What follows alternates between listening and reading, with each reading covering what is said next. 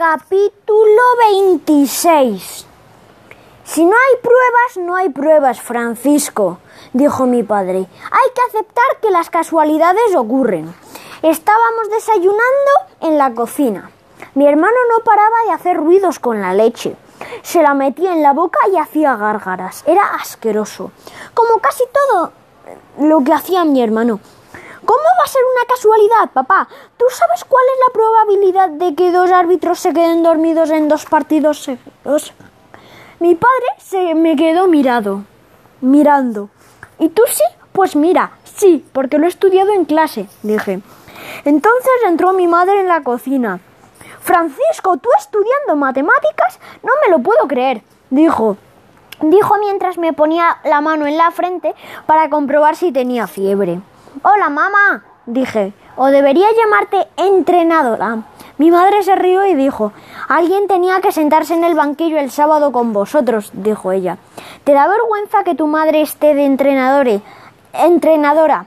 No, no, no es eso. Mentí. Es solo que me ha sorprendido. Vais a perder, enano, da igual que mamá esté allí o no, dijo Víctor.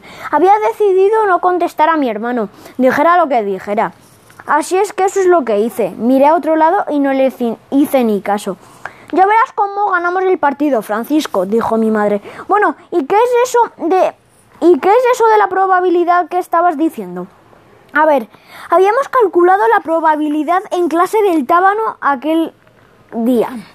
La probabilidad de que dos árbitros se queden dormidos en dos partidos seguidos es tan baja como la de romperse un tobillo en la luna, dije yo. En realidad lo que el tábano había dicho era una posibilidad cercana a cero, ínfima. Pero lo de la luna me sonó mucho mejor. Anda, termínate los cereales y déjate de astronautas, dijo mi padre. Vamos a bajar a segunda y el equipo va a desaparecer por culpa de los árbitros dormidos, dije. ¿Por eso? dijo Víctor. Y porque sois unos paquetes, paquete. Vamos a ganar el último partido con el Santo Ángel. Ya verás, respondió mi madre. Nada es imposible. Mira al Atleti.